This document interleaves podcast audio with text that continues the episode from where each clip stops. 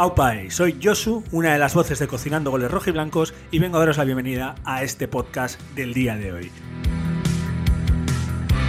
Como no, lo primero es lo primero y es agradecer tanto a los nuevos oyentes que os estáis sumando por primera vez por acercaros a un podcast que habla del Athletic para el Athletic, de nuestras aventuras y desventuras tanto en primera como con los cachorros y de todo lo relacionado con la clave rojiblanca. A todos aquellos que ya nos venís escuchando todas las semanas, también daros las gracias por seguirnos en redes, ya os la sabéis, en todas somos Cocinando Goles, por mandarnos emails a cocinandogoles.gmail.com y por escucharnos siempre tanto en Spotify, por dejarnos mensajes y me gustas en iBox, en Apple Podcast, por señales de humo, incluso por Morse. Estamos en todas partes, pero en todas es gracias a vosotros y gracias a una pasión que nos une a todos, que es el Athletic de Bilbao. Así que muy sencillo, nos atamos los cinturones, nos colocamos nuestras camisetas rojiblancas y comenzamos un día más en Cocinando Goles Rojiblancos, Datos y Fútbol con el Athletic.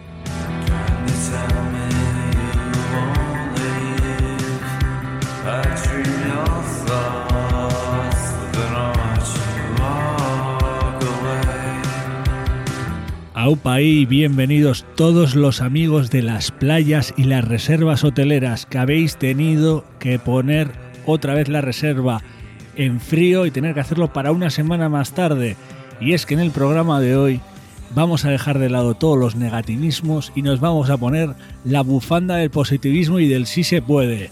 Hablamos, como no, del partido del Atlético contra los Asuna. El del Granada ya está olvidado. Eso ya está olvidado. Contaremos lo que ha sucedido, la palabra posiblemente más importante de este partido, que es físico.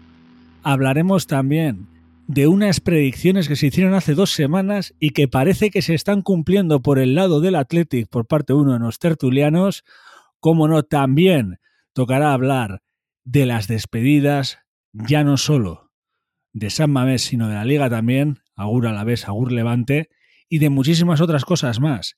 Pero antes de empezar con el mejor programa posible, tengo que dar dos apuntes importantes para los dos que están aquí a mi lado también y, como no, para tú que nos estás escuchando, para ti, perdona. Y es que estos apuntes tienen que ver con unas problemitas que hemos tenido últimamente. Uno ha sido con iTunes, con Apple Podcast, en el que Joseba, un oyente nuestro, nos avisó por Instagram que no estaba saliendo el programa y gracias a ese aviso hemos conseguido poder seguir saliendo y solucionar ese problema. Así que muchísimas gracias, Joseba. Y deciros, para los que nos escuchéis en iVoox, que el anterior programa, el del Valencia, que grabamos después del partido del Valencia, que grabaron solo Julen y Gary, pues no ha salido en iVoox. También nos hemos puesto en contacto con ellos y esperemos que lo más pronto posible salga adelante el programa y podéis escucharlo por iVoox. Si no, donde sí que está pareciendo que está funcionando y no hemos tenido ningún problema es Spotify, así que nos podéis encontrar allí. Y como hizo Joseba hace una semana, si hay algún problema, comunicaros por DM en Instagram y nosotros lo trataremos de solucionar siempre porque gracias a vosotros funciona este programa también. Así que de nuevo es que recasco Joseba. Y de nuevo me toca presentar, ahora sí ya en el momento programístico, a mis dos hombres. Uno que creo que está triste o debería más que nada por su familia política. Y el otro que ha venido esa mames, o no sé si ha ido, pero que viene con fuerza. Y es que el que tengo con la familia política triste es Gary. ¿Qué tal estamos, Gary? ¿Has hecho el papelito o no has hecho el papelazo? Yo de triste no tengo nada, ni un pelo, la verdad. Yo estoy bastante contento intentando remar para coger tu barco. Y sí, desde aquí, pues consolar un poco a los del Alavés, pero la verdad que es que no han hecho los deberes durante todo el año y se lo han jugado última carta, últimos partidos y no les ha salido bien. Lo han tenido en su mano, también hay que decirlo, ¿eh? Han perdido porque bueno, porque ha habido equipos mejores este año y no voy a decir que es merecido, porque ningún descenso es merecido, pero no ha sido su mejor año, digamos. Sí, y el fútbol lo juegan 11 contra 11 y al final siempre pierden los mismos, que son los pobres. Y la tocó a la vez. En el otro lado, Julen, ¿qué tal llevamos la semana? ¿Qué tal con ganas? ¿Cómo lo vives? ¿Cómo estás? Apa, chavales, pues muy bien. Bueno, la semana empezó bastante mal, pues por lo que todos ya sabéis con el Granada, pero ha terminado de una manera bastante positiva. Así que, pues contentos. Mm, nos subiremos a la ola otra vez esta de, que el Atlético pues, sigue con opciones. Y nada, pues eh, a ver dentro de siete días lo que, lo que ocurre. Y de comentar que a mí sí que me da pena que el Alavés baja a segunda. Es lo que dice Mikel al final. Mm, otros se lo han ganado, tú no Eh, lo has peleado casi hasta el final, pero no ha podido ser. Pero bueno, se va el Alavés y lo más seguro es que suba el Eibar, así que pues contento por ellos. El año que viene les eh, recibiremos con los brazos abiertos en San Mamés y les ganaremos. Si vamos a hablar de pelear hasta el final, hay una persona que sabía que iba a haber pelea hasta el final de la temporada. Y yo tengo que hacer ahora mismo una pregunta. Y solo busco una palabra. Y el que nos está escuchando ahora mismo, tú que nos escuchas, háztela a ti mismo también. ¿Crees o no crees? Os la lanza a vosotros dos. Solo quiero una respuesta. ¿Creo o no creo? Yo creo. Yo también. Que sepáis que Gary cree ahora. Pero, ya lo he dicho en la introducción, antes de empezar con el partido, quiero dejar esto claro. Gary dijo, victoria, empate contra el Atlético, victoria contra el, el Valencia, derrota contra el Ganada, victoria contra los Asuna. Ha fallado dos en intercambio, pero lleva los puntos que dijo que iba a llevar el Athletic y su corazón sí que era de creer y parece que está funcionando. Si alguno que está escuchando esto quiere utilizar a Gary como su tipster profesional, que lo haga. Ahora eso sí, lo del Villarreal no está acertando ni Jota, pero bueno, ahí ya eso es otro tema. El Villarreal no es mi equipo, yo, yo me fijo en los resultados del Atleti, la verdad. Pero, en este caso era importante que acertaras también los del Villarreal, ¿eh? Aunque vamos, Sí, vamos. En, mi quiniela salía como que en la última jornada, ¿no? Íbamos a entrar en Europa y es lo que va a pasar. O eso, o eso es lo que esperamos todos. Para que eso pase, Marcelino ha puesto a Julen en una alineación ideal estas últimas jornadas, que se ha repetido, que hoy solo ha tenido un cambio, que ha sido la entrada de, de nuestro amigo vencedor por Vesga, del que estuvisteis soltando flores la semana pasada. Alineación esperada y momento inesperado en el minuto 12-13, ¿no?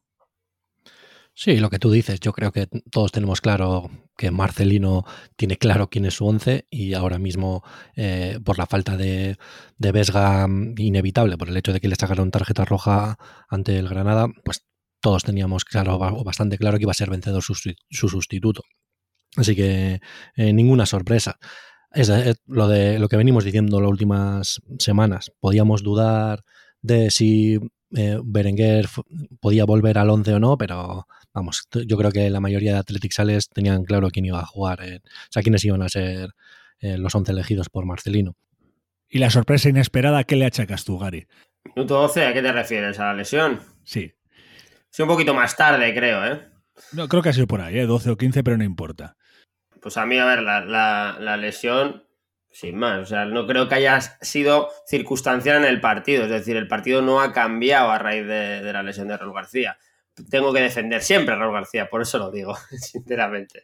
Yo te voy a dar un capote y creo que además voy a utilizar otra cosa que pasó con un podcast que tuve contigo y que fue el podcast que hablamos de, específicamente del partido Atlético Madrid, es que hablábamos si Athletic tenía un plus respecto a sus rivales que eran lo físico. Yo creo que lo de Raúl García y luego lo del propio Nico Williams son un ejemplo claro de lo que pasó en el partido de Granada y es que el equipo está bajo mínimos físicamente. Dos lesiones musculares de dos jugadores con esa diferencia, tanto de edad, incluso de movimientos, puede suceder, pero seguramente es más fácil que suceda en la jornada 37, ¿no, Julen? Sí, sin duda. Llevamos ya mucha tralla y, y, eso menos mal que nosotros no hemos jugado Europa, entonces nos hemos ahorrado unos partidos. Pero sí, sin duda. Eh, quizás mmm, más, entre comillas, inesperado lo de Raúl García, porque suele ser un, jugador bastante fiable en ese sentido de no lesionarse o no tener ese tipo de lesiones.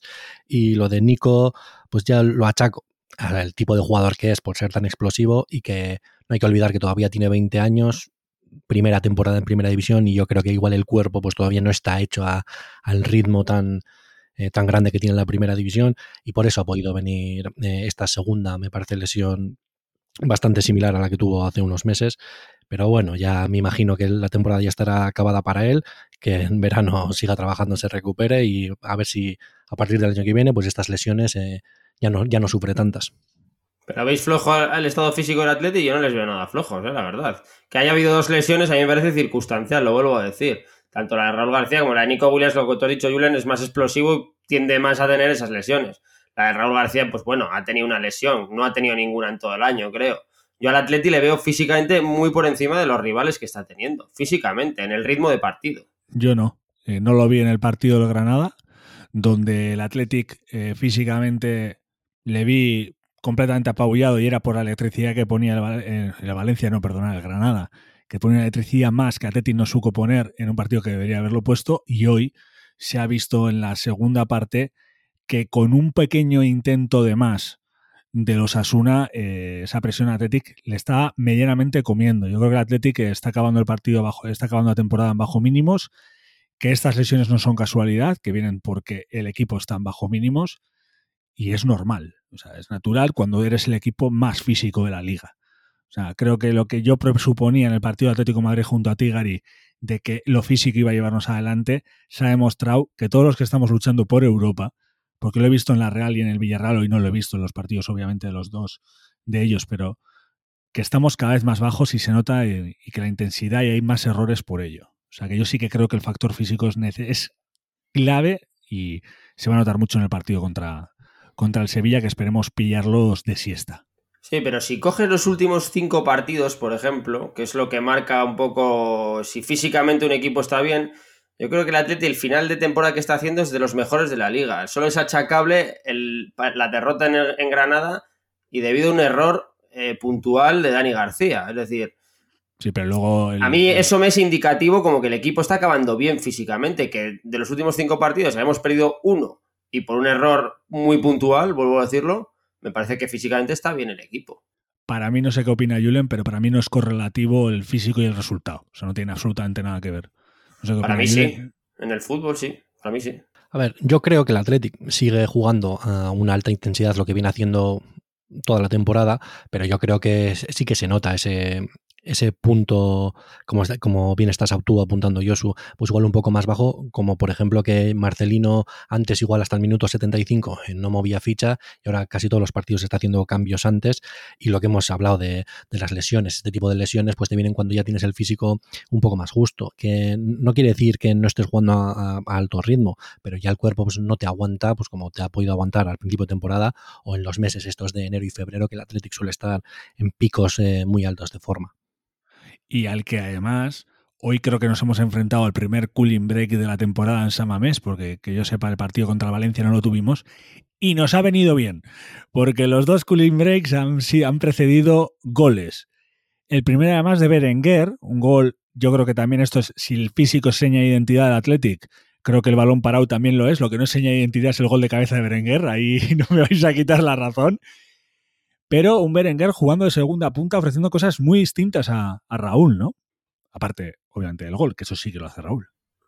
Sí, por supuesto, la lesión de Raúl le ha abierto una puerta a Berenguer de jugar en otra posición, posición en la que no había contado muy habitualmente con Marcelino, igual ocasionalmente o en circunstancias del partido de algunos partidos ha jugado ahí. Pero el gol que sí, el, gol que mete Berenguer es un gol de pillo. Siempre hemos dicho que Berenguer es un jugador muy muy muy ratilla. Eh, sí que es verdad que no es habitual o es más un error de Osasuna que Berenguer te remate dentro del área de cabeza, simplemente por su estatura, ¿no? Vamos a decir, pero se mueve muy bien, se mueve muy bien entre... Y supongo que tendría ganas también de hacer un buen partido contra Osasuna, después de la oportunidad que le ha surgido tras la lesión de Raúl. Hombre, pues, pues, yo creo que sí, obviamente es un gol de pillo, pero yo te diría que ha sido un jugada ensayada clarísimamente. Igual me lo, me lo dices hace tres o no sé, cuatro años que yo creo que nadie sabía que Muniain todavía era un buen centrador, pero visto cómo ha sido la jugada, que se ve como Íñigo Martínez arrastra a la defensa hacia el primer palo y entra detrás de él prácticamente solo este eh, Berenguer, yo creo que ha sido, o sea, Muniain ha querido poner el balón ahí, era una jugada ensayada y ha salido perfecta. También es verdad que si no, un tío de, no sé, metro setenta le mete un gol al Athletic rematando solo en el área pequeña, pues aquí nos estaría, estaríamos criticando la defensa del Athletic, pero bueno, esta vez nos ha salido cara a nosotros, así que muy contento con, el papel de los dos centrales que por altura van muy bien. O sea, por arriba es otro equipo, los Asuna, que va muy fuerte. Volviendo un poco al tema de lo de segundo delantero. Tenemos, realmente ahora decimos como segundo delantero, llevamos toda la temporada hablando de Raúl y de, y de Ollán. Más o menos tenemos claro lo que ofrecen diferente. ¿Qué creéis que ofrece diferente a ellos dos, Berenguer, en esa posición? ¿Qué puede aportar en esa posición y qué ha aportado hoy? Pues yo, por ejemplo, un ejemplo el mío, le he visto muy bicho, muchísimo más movimiento de lo que ofrecen incluso eh, y, Villalibre. O sea, perdón, y Villalibre y Raúl. Sí, totalmente. sobre todo con respecto a, Raúl García, eh, quizás es más movilidad, más explosivo eh, y es más capaz de, en uno contra uno, o sea, capaz de regatear a su par y em, empezar a una jugada en, ventaja. está de dulce ahora mismo. Si antes del gol, de hecho, nada más entrar, su primera participación en el partido ha sido un pase perfecto en profundidad a, Williams que no ha podido aprovechar. Y eso, Raúl es un jugador pues que obviamente te va mucho mejor por alto, te hace unas presiones igual más alargadas, pero eh, Berenguer en, movimientos cortos, rápidos, eso, más guindilla, más ratilla, como has dicho, como has dicho tú. Movimientos al hueco. Eh, Raúl, por físico, por edad, ya no consigue hacerlos. Y Ollán Sánchez ya sabemos que le gusta más venir a recibir y sobre todo pedirla al pie. Eh, Berenguet aporta movimientos al hueco, cosa que no tienen estos dos otros jugadores a día de hoy. O sea, podríamos decir que es como un jugador, salvando mucho las distancias, espejo a Williams, que los dos se mueven más al espacio y al hueco, y que vendría muy bien igual para partidos si en un futuro el próximo entrenador, si no es Marcelino, para partidos de defensas más estáticas, con centrales más lentos, tener un rápido bicho y al hueco. O es más. Sí, pero, pero pues, estamos haciendo una suposición, pero sí que es verdad que, que, yo no le veo en esa posición habitualmente. Una cosa son cosas circunstanciales, pero yo a Berenguer le ubico muchísimo más en banda, entrando hacia adentro, bueno, lo que mejor sabe hacer él. Creo yo, vamos. De segundo delantero yo a Berenguer la verdad que no le veo. Bueno, Joaquín, que no, no he conseguido meterles el segundo punta. ¿eh? Es que Joaquín me ha mandado, Joaquín lo me ha mandado aquí unos, unos guachas para preguntaros a vosotros, pero no, no ha funcionado. Di Julen, que te he cortado. Si no, te, está pidiendo vídeos que le mandes. Sí, sí. No, eso. Eh, a mí, otra cosa que también me gusta de Berenguer es que creo que dentro del área es, suele ser bastante, bastante listo y peligroso. Pero sí, yo también, como dice Miquel, aunque no me desagrada en momentos puntuales por circunstancias verle en esa posición como de segundo delantero, pero sí, yo también creo que su posición ideal es partir desde banda porque es capaz de, de, meterse hacia el área pues, y generarse sus propias ocasiones incluso. Así que sí, yo también, un jugador le prefiero de banda.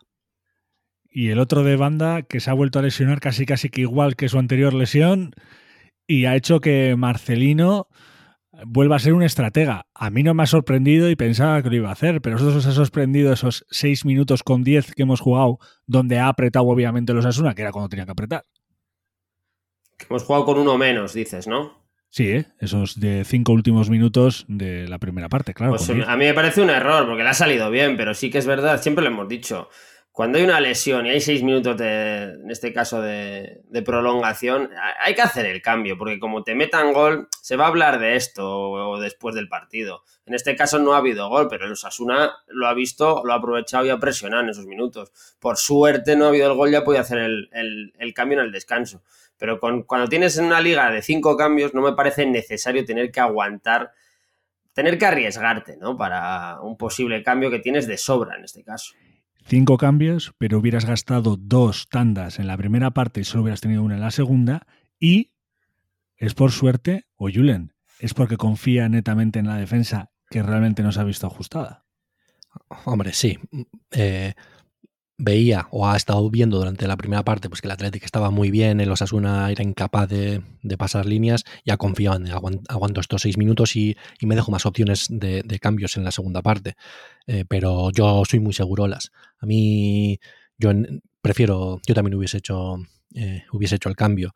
Nos llegan a meter un gol, aunque no fuese, no tuviera nada que ver que nos faltase un jugador ahí, o sea, que no se notara tanto en, la propia jugada, pero yo hubiese criticado a Marcelino por tener el equipo con uno menos. Así que a mí no me gusta. Yo en esos momentos la verdad es que estaba sufriendo. Yo lo he visto bien, yo Marcelino en esta te acompaño, además yo entiendo, y esto igual es una paja mental mía, pero como Villalibre también es una persona con problemas musculares últimamente, que caliente bien en vez de salir, pues bueno, pues mira, se la ha hubiera salido bien, creo que hubiera sido terrible gastar ese cambio y que hubiera sido otra lesión, pero como con los ISIS, como dice Gary, no se puede vivir, pues llegamos al descanso. Y en el descanso sí que ha habido cambios, y ya no solo el de Villa Libre, ha cambiado el Osasuna, porque ha salido otro, ¿no? Mucho más arriba, no sé cómo lo habéis visto vosotros, pero parecía que el partido estaba, estaba girándose como se estaba girando el partido en Villarreal. Algo raro estaba, ¿no? No sé, una sensación extraña. No sé cómo habéis visto vosotros esos primeros 10 minutos de la segunda parte. 10-15 minutos hasta el cambio de Zárraga y Pecha. Supongo que Arrasate les habrá dicho algo en el descanso, pero un equipo que no se juega nada, que viene a San Mamés y que meta un pelín más de intensidad, voy a decir un pelín más de intensidad que en la primera parte, es porque ha habido charla del entrenador diciendo, oye, que no estamos de vacaciones, que han venido a vernos mil personas, no sé cuánta gente de los Asuna había en el campo. Eh, vamos a hacer algo más. Y sí, un poco de orgullo propio para mí esa salida de Osasuna, que tampoco ha sido para tirar cohetes, vamos a decirlo. ¿eh? Exacto, era bastante previsible porque la imagen eh, sin quitar mérito al trabajo del Atlético, porque me parece que en Marcelino, Marcelino se ha comido a Rasate en esa primera parte. En los Asuna es que no, no puedes ir a, San Mamés a, no sé, a verlas venir. Estabas haciendo un partido horroroso. en la primera parte se han visto superados eh, quizás no en cuanto a posesión no ha habido tanta diferencia, pero el Athletic, o sea, el, el Osasuna no era capaz de, dar dos pases seguidos, el Athletic robaba siempre en campo contrario y estaban sufriendo mucho. Así que yo creo que es lo que dice Mikel, de Arrasate les ha, tenido, les ha tenido que apretar las tuercas en el, en el descanso y decir, oye, esto no puede ser, subir un poco las líneas, subir un poco la intensidad, eh, confiar que el Athletic, pues viéndose tan cómodo eh, bajar un poco ellos la intensidad y a ver si podían rascar algo, pero realmente aunque han mejorado, tampoco es que nos estuviesen eh, avasallando, la verdad. Claro, es que Arrasate les ha dicho están arrasando conmigo, por favor, cortar esto, ¿no? Y lo que sí que ha cortado, y para mí ahí viene también toda mi teoría del físico, y Julen la ha dejado caer, los cambios, cambios que yo he visto partidos de la televisión, que han sorprendido. El del Pecha en el medio campo. ¿Sigue sorprendiendo Pecha en el medio campo? Porque hemos hablado de que Gary no ve a Berenguer y muchos de vosotros seguramente tampoco como segundo punta. Y hoy tenemos otro tipo que también eh, ha jugado en la posición de versátil, que es Pecha Román. ¿Os ha sorprendido? ¿No os ha sorprendido? Tiene que ver con el estado físico también de nuestros jugadores del medio campo, uno que viene de lesión y el otro que está arrastrando una pubalgia. ¿Cómo veis ese minuto 65 y esos cambios y en cómo creéis que han afectado? Sorprender no me ha sorprendido nada porque lo viene siendo habitual que juegue Román esos minutos hay. Pero después de ver a Yeray también en el centro del campo a Romana y es que ya me espero cualquier cosa. Lo que no me parece es un jugador de centro del campo. No sé si es un buen lateral todavía cuando sepa que es un buen lateral, podría opinar si juega bien en el centro del campo. Pero a mí no me parece un jugador del centro del campo. No sé a qué juega Marcelino haciendo esos cambios, porque a él tampoco le parece un buen jugador en el centro del campo. Entonces, no entiendo por qué hace esos cambios. Supongo que al final lo que tú dices, no tiene otra persona, no tiene otro jugador que se pueda adaptar a esa posición. ahí le hemos visto, por ejemplo, en otras épocas a De Marcos, ¿no? Un poquito más adelantado igual o dejándose caer. Tiene más alternativas. No considero que la de Pecha Román sea la mejor de todas, vamos. A mí hoy no me ha sorprendido por el hecho de que no está, o sea, como faltaba Vesga, pues los jugadores que podían optar a jugar en el centro del campo como suplentes eran Zárraga y, y Pecha Román.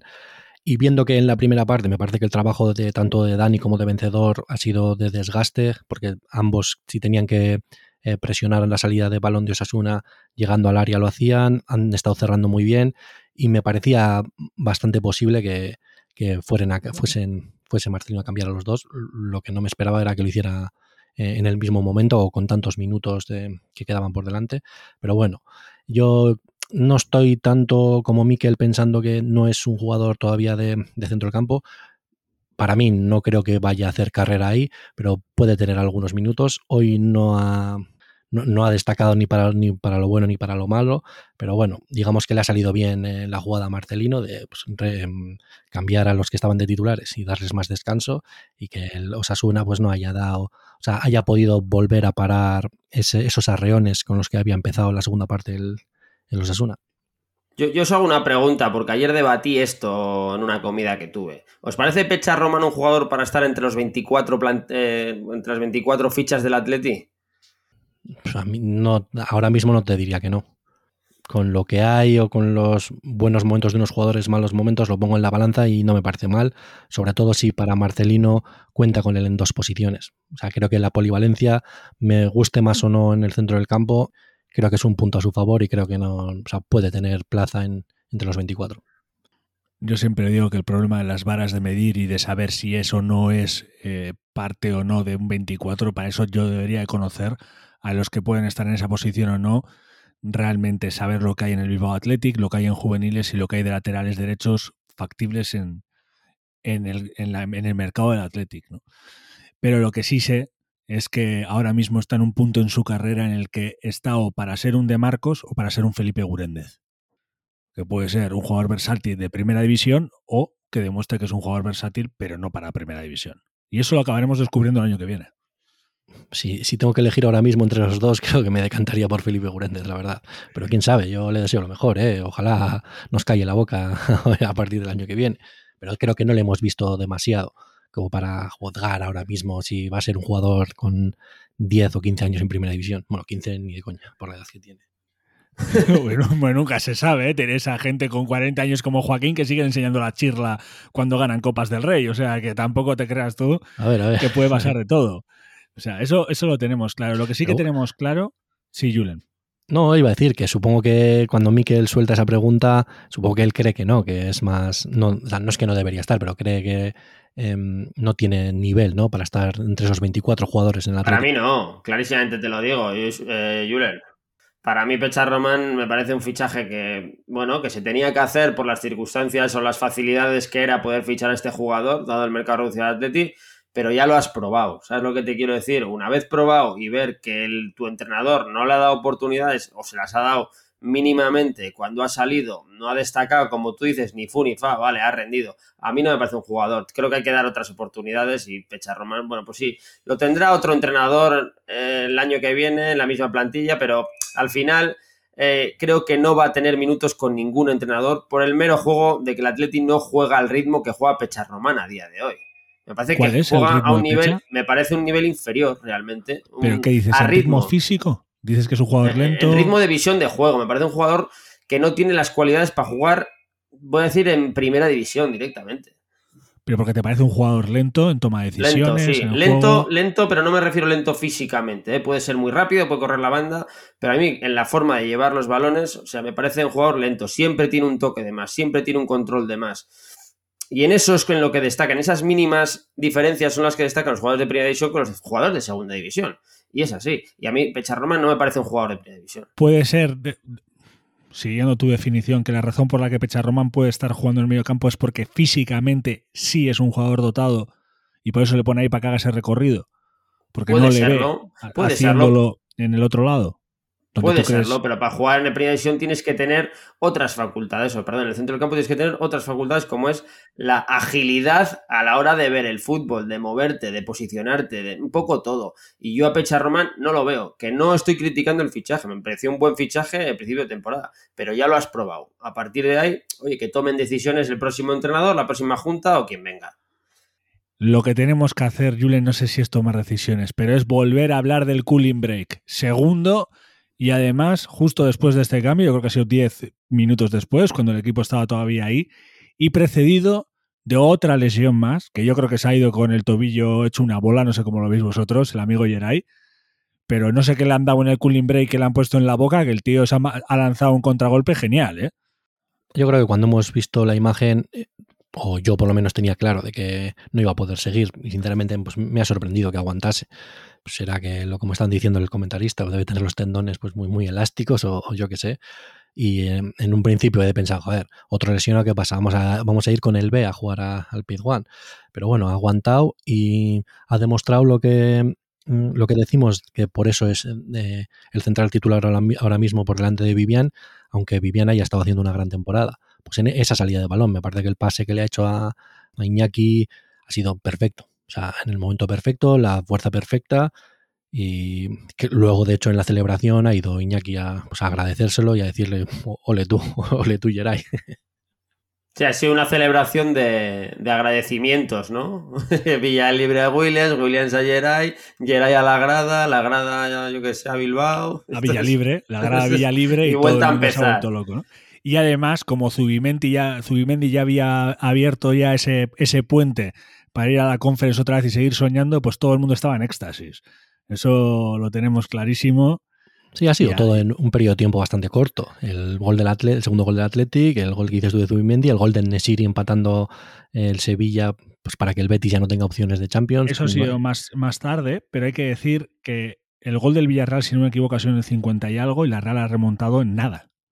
O sea, la Real remonta. Sí, pero hay que, hay que decir que después del, empate de la Real, luego hay un penalti al Villarreal que han estado como 10 minutos y lo anula el VAR. O sea que hasta en eso nos han ¿eh? ayudado hoy. Eh, como no he visto el partido, mañana, cuando estéis escuchando vosotros esto, lo publicamos todos los lunes. Seguro que habéis visto todos los resúmenes. Yo todavía no lo he visto porque sigo estasiado con el Athletic y sigo estasiado con los momentos finales. Lo vamos a dejar para el final, el momento capa que incluso casi mete un gol. Pero antes de hablar de Europa, de ese puente que nos ha abierto Zubimenti, de ese momento agura a mucha gente, señores, hay que hacer un marmitaco. El último marmitaco de Samamés de esta temporada.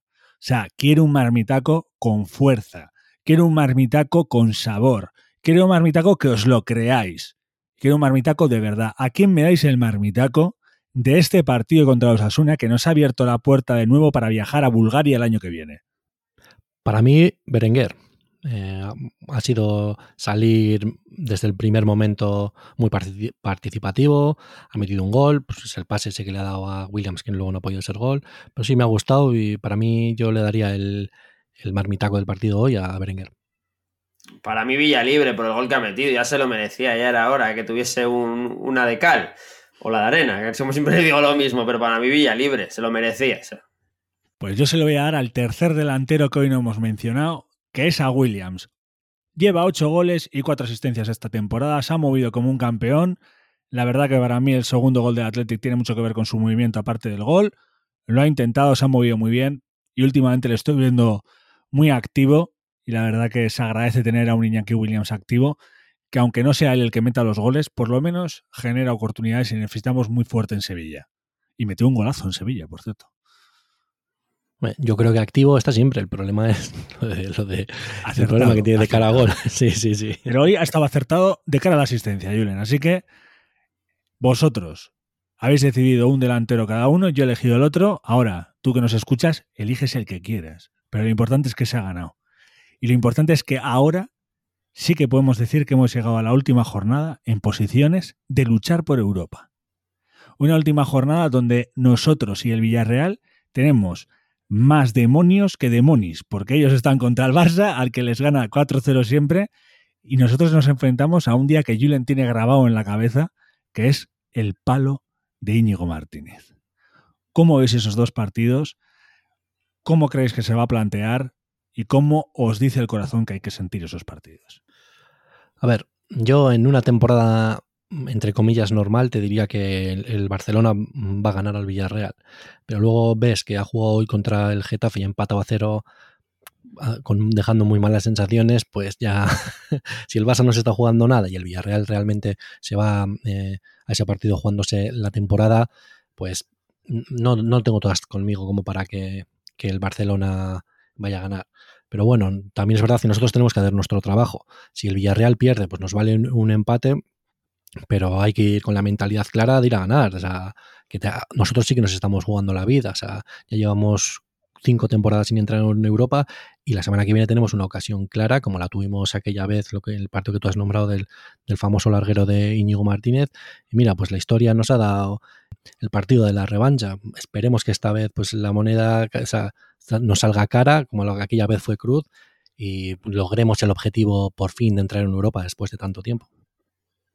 Lo primero se agradece que los jugadores hayan llegado hasta la última jornada con posibilidades de, ir a Europa. Desde que se les dijo que estaban en Ibiza hace cinco jornadas, pues parece que han reaccionado y eso es de agradecer. han demostrado que es un equipo profesional. Eso es así. Dicho esto, creo que el Villarreal va a palmar en el Camp Nou porque la chavineta nos tiene que, que ayudar de una vez. tiene que ser digno segundo placista, digamos digno subcampeón de la liga.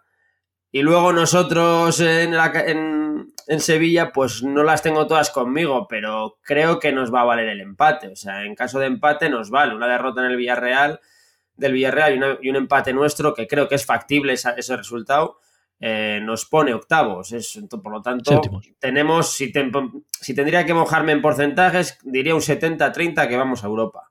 Te, recuerdo, Gary, los resultados que dio Gary Damus hace dos semanas.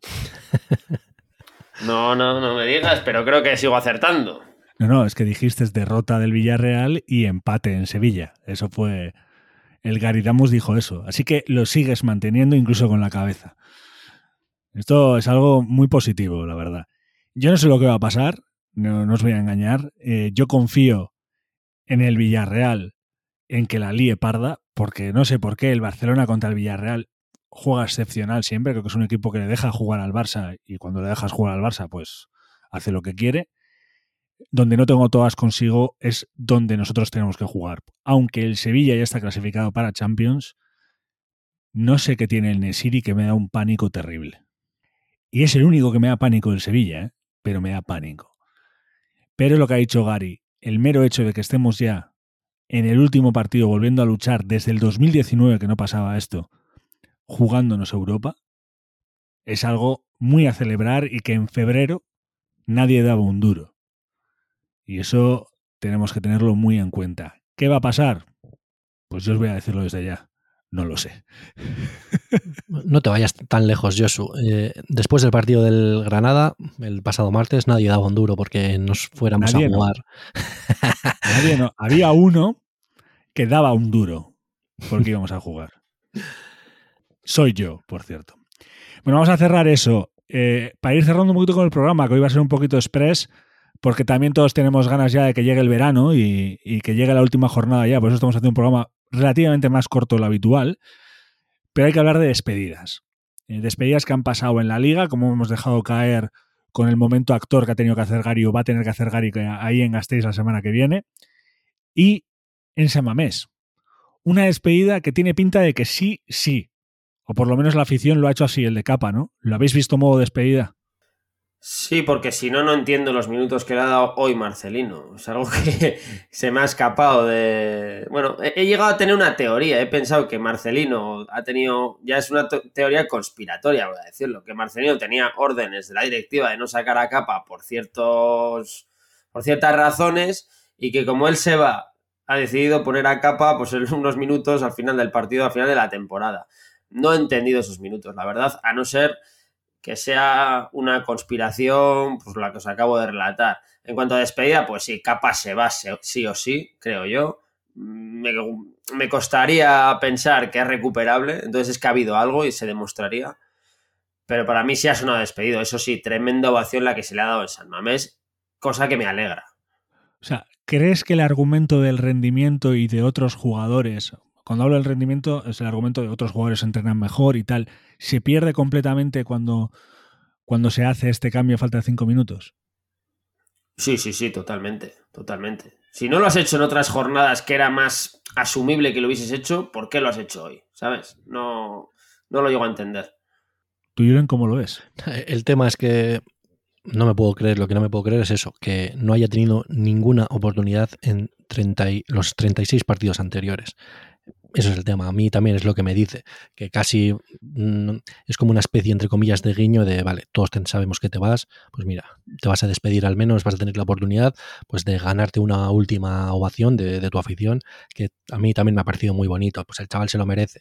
Eh, al que sí, que esto es fútbol profesional, que están ganando mucho dinero por, por estar jugando al fútbol, pero no es plato de un buen gusto pues para alguien que ha mamado Athletic de toda su vida, de Portu, del Athletic, pues que la temporada que ha pasado. Pero es nada, eh, que se lleve esta ovación consigo para toda la vida y que el año que viene pues juegue allá donde vaya. Como ha dicho Miguel San Román, desde el 15 de abril del 2021 que no jugaba el amigo Capa, ¿eh? sin problemas físicos aparentes. Es que has pasado de jugar 2.000 minutos a jugar 5. Eso, ¿qué quieres que te diga? Nadie baja tanto el nivel. Con el mismo entrenador. Por temporada, ¿no? Claro, con el mismo entrenador. No, no tiene sentido le, deseamos la mayor suerte del mundo. Y mira, ahora que parece ser que vaya a subir el Eibar, pues seguro que va a tener la oportunidad de volver allí o no sé. Yo estoy seguro que va a tener eh, novias de primera división, así que pues va a disfrutar de sus últimos años de fútbol en primera división. ¿Y otro futuro soltero qué? ¿Le veis futuro soltero o no? Obviamente hablo de Marcelino. ¿Ha sido despedida de Marce o no ha sido despedida? Totalmente, ya lo hablamos en el programa pasado, lo hablé con Julen y creo que la etapa de Marcelino, ya no porque él no le vayan a renovar, que es lo que se deja caer por los precandidatos, sino porque creo que él ya ha cumplido la etapa en Bilbao. Y que no se me entienda mal, pero creo que él aspira a algo más que, estar en Bilbao, dado que el Atleti tiene una filosofía en la que él no va a poder crecer más de lo que ya ha hecho en el Atleti. tiene ansia de títulos, estás diciendo. Títulos. O, incluso de fichajes. Es un, es un entrenador al que le tienes que dar millones, que fiche, que te haga un buen proyecto. Me parece ese tipo de entrenadores. No me parece entrenador para estar del, pues eso, aunque del, del, del 8 al 10, digamos, ¿no? Ojalá hubiese renovado ya, pero no, creo que está bastante claro. Por lo que se viene comentando en la prensa que sí que vale. Como no hay nada oficial, o, pueden ser solo humo o, ganas de vender periódicos. Pero sí, creo que todos tenemos bastante claro que Marcelino no, no, no va a seguir en el Athletic. Y espero que se despida eh, dejando el equipo en Europa. Pues mira, ya que no ha podido ganar en la temporada pasada una de las dos copas que jugó, pues al menos que en su currículum ponga eh, clasificó al Athletic para Europa en su último año. Yo creo que le hace ilusión a él eso, ¿eh? de todas formas. Dejar al Atlético en Europa, yo creo que le hace ilusión. Hombre, al final es cumplir un objetivo en, tu trabajo, así que sí, estoy seguro que va a trabajar toda esta semana para que eso ocurra. Y de la tercera despedida en discordia, ¿qué me decís? A la chita callando, ¿no? No ha habido ni gritos, ni apoyos, ni nada. Hablo del y señores. Acabamos de esta directiva en su último partido en Samamés pues, pues ha pasado desapercibido como ha pasado desapercibido su mandato realmente. Entonces, eh, que es que nadie se acordaba ya en San Mamés que hoy era el último partido de local de, de Aitor Elizegui. Bueno, cada uno tiene su opinión. Creo que son más malas que buenas en, el, en, la tónica general de Bilbao, pero a mí no me parece que haya sido un mal presidente, dadas las circunstancias que le ha tocado vivir, ya sea COVID, fichajes, eh, economía, bueno, ya sabemos todos. Yo solo digo, y os lo digo desde ya, el ICEGui, si clasifica a Europa Marcelino este equipo, se retira como presidente con dos finales de Copa, dos finales de la Supercopa, una Supercopa y una clasificación a Europa. En lo deportivo es pedazo de presidente, si miramos solo los datos de títulos y titulitis. Sí, yo estoy en tu línea, yo soy bastante de acuerdo. Eh, habrá tenido mis más y mis menos con, con el ISEGI y esta directiva en general, pero hay que admitirlo que conseguir lo que ha conseguido, pues eso, ganar la Supercopa, eh, llegar a, dos finales de, Copa. No lo ha podido ganar, pero es que también en la época que ha tenido de, de COVID, eso no se lo puede, o sea, ningún eh, presidente podría esperar que va a coger llegar a un equipo, digamos, a cumplir sus sueños el presidente de, su equipo y que le pase eso. Estoy seguro que no ha podido disfrutar ni la mitad de lo que han disfrutado otros presidentes y aunque muchos eso no lo van a valorar, van a seguir criticándole porque así es como somos. Si no eres, si no gana el que tú quieres, pues al otro le vas a estar tirando pullas durante toda la legislatura. Pero bueno, creo que no se lo merece. Creo que deberíamos recordarle como un presidente que ha conseguido cosas buenas en el Athletic y lo que tú dices, si cierra su su legislatura eh, con el Athletic en Europa, creo que es para, para alabar. ¿Qué nota le pondrías, Julen, a su legislatura? Del 0 al 10 y el 10 es marmitaco. A ver, por el tema de todo lo que ha pasado del COVID ni, ni lo puntuaría, pero para mí yo creo que le, le daría un 7. Por el hecho de que ha, ha, llegado a dos finales de Copa, ha ganado un título. Bueno, de hecho ha jugado cuatro finales, dos de Copa y dos de Supercopa. Ya ha ganado una, que sí, que todos queremos un título de Copa, pero bueno, al César lo que es el César, un título es un título. Y encima, ya te digo, acabando en Europa, pues yo creo que le tendría que dar una buena nota. ¿Y si no acabara en Europa? Pues le voy a bajar un puntito, un 6, un bien.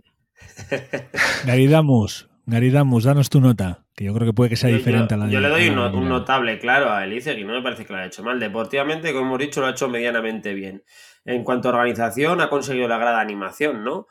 Luego ha tenido muchas críticas internas también. Fichajes, penosos, es que es verdad. Ahí la verdad que no ha dado una. Entre, entre Codro, Pecha Román y no sé qué. Pero bueno, también ha traído a Marcelino, que es un muy buen entrenador. Entonces yo creo que con el 7 se tendría que conformar. Pero para mí no ha sido una mala legislatura, vamos.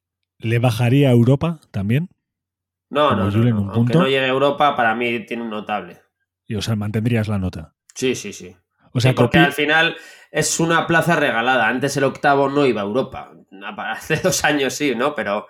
Bueno, pero antes el que llegaba a la final, o sea, si tú no ganabas la copa, pero el que gana la copa estaba ya clasificado para Europa, esa clasificación iba para ti, que no hay que olvidar que muchas de las clasificaciones o varias de las clasificaciones para Europa que tuvo el Athletic fueron por, ese, por eso, no por haber entrado entre los seis primeros en clasificación. ya, no, vamos a Intertoto claro, si nos ponemos un poco, eh, bueno, un poco lingüístico de esta forma, eh, tampoco había supercopas de cuatro equipos y eso la beneficiado al Atleti, ¿no?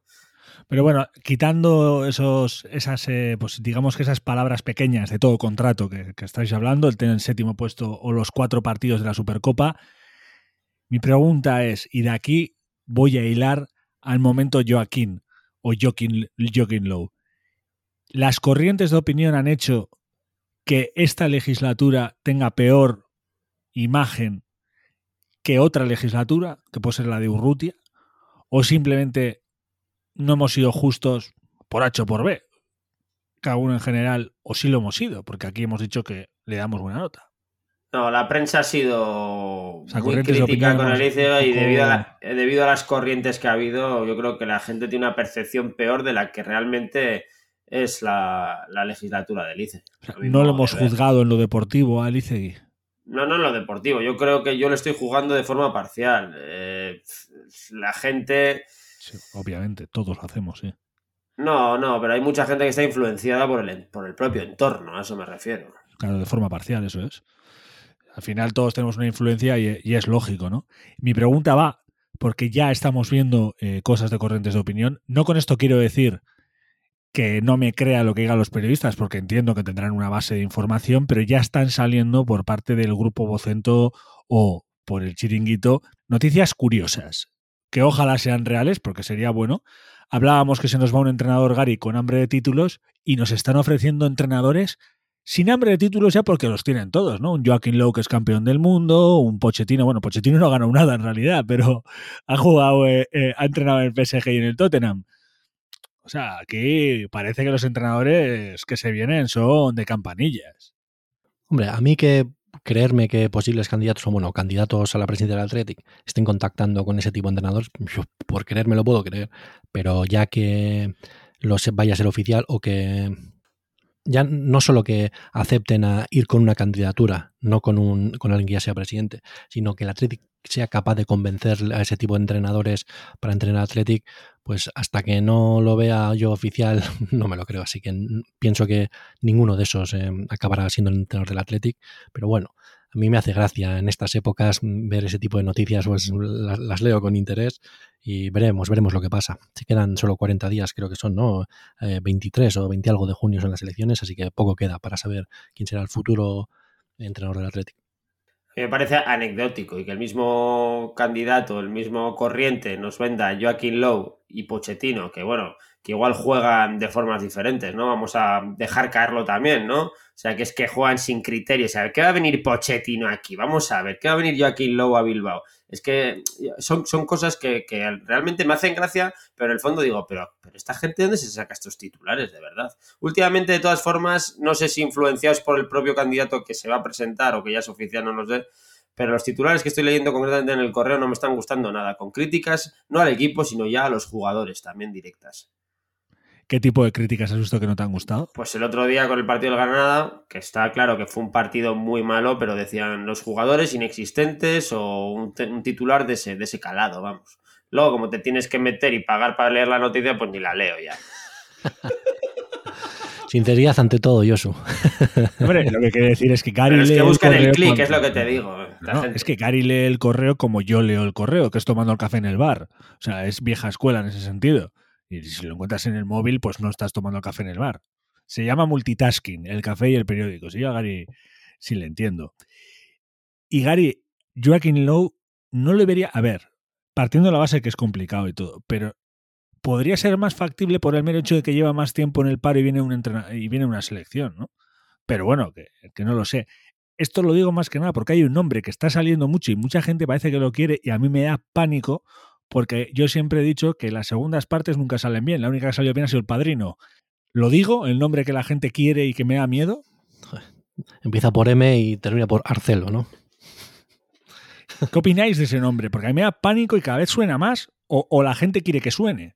Pues que es un entrenador quemado. Marcelo Bielsa es un entrenador quemado. El proyecto al que va, proyecto al que realmente acaba fracasando. Sí que hace unos muy buenos años, pero acaba saliendo, te digo que no mal con de los equipos, pero sí con proyectos deportivos acabados. No me parece que Marcelo Bielsa tenga que venir volver al Atleti, vamos, pero ni, mucho menos. no, yo no lo fichaba ni, ni loco. la gente, mucha gente le tiene idealizado por esa pedazo temporada 2012 que nos dio, pero yo creo que han olvidado la 2013 que tuvimos y cómo, cómo se marchó, los problemas que hubo. Yo, Marcelo, es alguien que está en la historia del Athletic y yo, yo soy el primero que disfruto muchísimo con, con esa temporada, pero yo creo que no pinta nada ya Marcelo viniendo al Athletic. Eh, y sinceramente me sorprendería que los candidatos eh, a presidencia estén eh, valorando su, su, incorporación para el año que viene. Bueno, la opinión pública lo pide. Si la gente lo está pidiendo tan abiertamente, tú lo pones ahí, igual te da un pelotazo. Por eso tengo.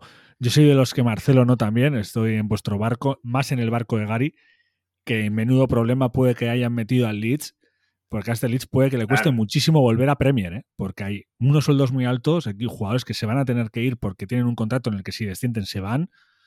Ojo que ahí puede haber una historia que por suerte a mí no me afecta porque ni soy de Leeds ni veo la Premier League para ver jugar al Leeds. Para ir terminando, algo que queréis aportar en este anteúltimo o último programa, mejor dicho, de San Mamés que tenemos esta temporada. Algo que queréis aportar, chavales. Bueno, basándome en San es que creo que el equipo eh, no ha enganchado, es una opinión personal, eh, no ha enganchado del todo la afición del Atleti. Ha habido picos de forma, o sea, picos de, enganchamiento en el que la gente iba en masa a San Mamés, pero creo y noto que la gente se ha desilusionado un poco con el Atleti o con el fútbol en general. Hoy en San Mamés había 30.000 personas cuando el Atleti se estaba jugando y Europa con un derby contra los Asuna. No sé si cambiará el año que viene, pero tengo esa sensación. Sí, pero bueno, eso yo creo que no es de esta temporada, eso viene siendo en los últimos años. Cada vez, no sé si el fútbol ha pasado a ser una prioridad menos importante pues, dentro, puede ser eso? dentro del día a día de la gente o qué. Pero bueno, también es verdad que si el Athletic el año que viene, por lo que sea, juega, hace un buen fútbol, tiene muy buenos resultados y está peleando por los puestos de arriba desde el principio, estoy seguro que se volverán a llenar Samamés como suele ser habitual. Confíen, confiemos en ello y veremos lo que pasa. Iremos a Bulgaria, que es donde Eso seguro. el año que viene, y donde Gary nos hará sus ojeos de países extraños porque es nuestro hombre viajero. Así que te tocará ir a Bulgaria o a Azerbaiyán, Gary, para que te vayas haciendo tu, agenda. Siempre que sea viajar, yo encantado, ya sabes.